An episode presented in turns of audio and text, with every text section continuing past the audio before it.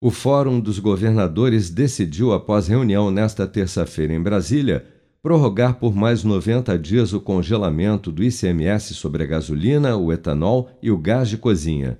Os governadores também decidiram que o CONCEFAS, Comitê Nacional de Secretários da Fazenda, Finanças, Receitas ou Tributação dos Estados e Distrito Federal, irá definir nesta quinta-feira uma alíquota única de ICMS sobre o diesel.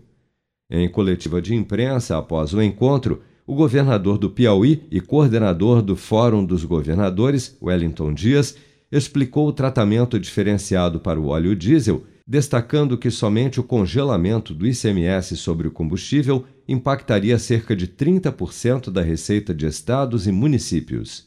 Isto significa um impacto, sim, nas contas dos estados.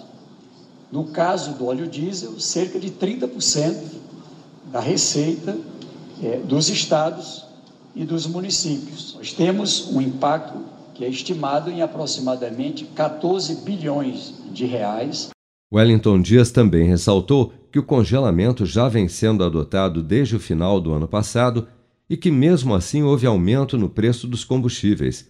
Para ele, isso mostra que o problema não é o ICMS e que é necessária a criação de uma política de ampliação de produção de gasolina e diesel dentro do Brasil, de modo a reduzir a dependência de outros países e o impacto da flutuação de preços do mercado internacional.